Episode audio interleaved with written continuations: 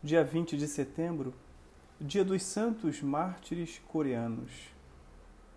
Brilhe vossa luz perante os homens, de modo que, vendo vossas boas obras, glorifiquem vosso Pai que está nos céus. Mateus 5, 16. O primeiro e insubstituível fator de evangelização é o testemunho. Exemplo convincente desta verdade deu-se na implantação do cristianismo na Coreia em que a Igreja teve seu coroamento mais glorioso com a canonização de 103 mártires coreanos, feita pelo Papa João Paulo II em sua histórica visita a Seul em maio de 1984. Caso quase único é a penetração do Evangelho na Coreia, pois deu-se por iniciativa de apóstolos leigos. Uns letrados tinham recebido da China um livro do missionário Mateu Risse com o título o verdadeiro sentido de Deus. Esta leitura despertou neles a sede de conhecer a doutrina cristã e encarregaram o filho do embaixador coreano na China de procurar-lhes mais outros documentos sobre a religião de Cristo. Ri Sung-hun dirigiu-se ao bispo de Pequim, que pacientemente o catequizou e batizou. Voltando para a Coreia em 1784, o jovem cristão pôs-se a catequizar os amigos, tornando-se o primeiro missionário de sua pátria. Surgiu assim a primeira comunidade cristã da Coreia, cujos fiéis iam irradiando a fé de aldeia em aldeia, e, embora num ambiente hostil, pela força do testemunho, conseguiram multiplicar-se em mais de 10 mil no prazo de 10 anos. Várias vezes solicitaram do bispo de Pequim o envio de sacerdotes mas sem resultado. Escreveram também ao Papa com acentos suplicantes para que enviassem um bispo com padres, a fim de que organizassem a Igreja na vida cristã total, com hierarquia e administração dos sacramentos. Que Vossa Santidade tenha compaixão de nós.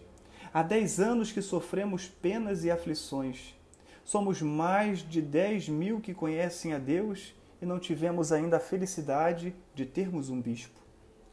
Roma era distante demais para os meios de comunicação daquele tempo. Aliás, o Papa estava sendo vítima da prepotência de Napoleão.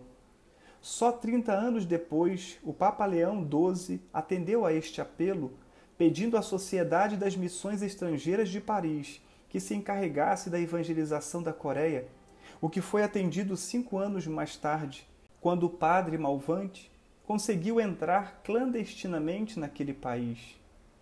A Igreja da Coreia, ao receber os primeiros padres, já estava passando pelo fogo da perseguição, que começou em 1791 e continuou com intervalos até 1866, deixando o saldo glorioso de cerca de 10 mil mártires.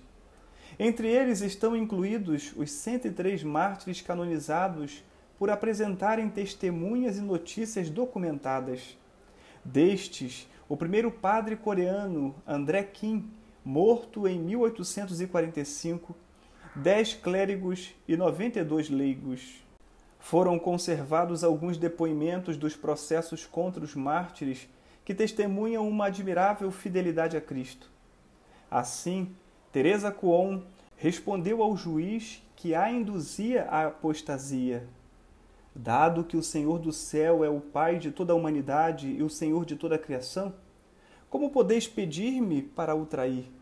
Se neste mundo aquele que trair o pai ou a mãe não é perdoado, com maior razão não posso nunca trair aquele que é o pai de todos nós.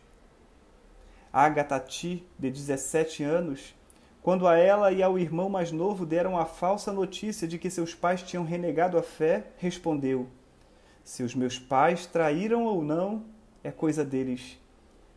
No que nos diz respeito, não podemos trair o Senhor do céu que sempre servimos.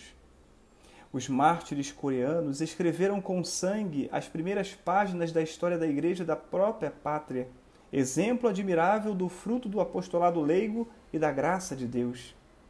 A eles se aplicam com toda razão as palavras do apologista Tertuliano que por volta do ano 200 escreveu: O sangue dos mártires é semente de novos cristãos.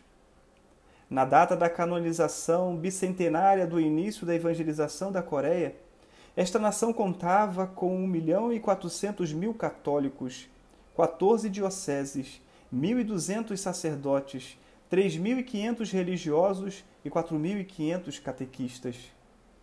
Que espetáculo de fé seria o mundo se todos os fiéis fossem apóstolos do Evangelho como os primeiros cristãos na Coreia.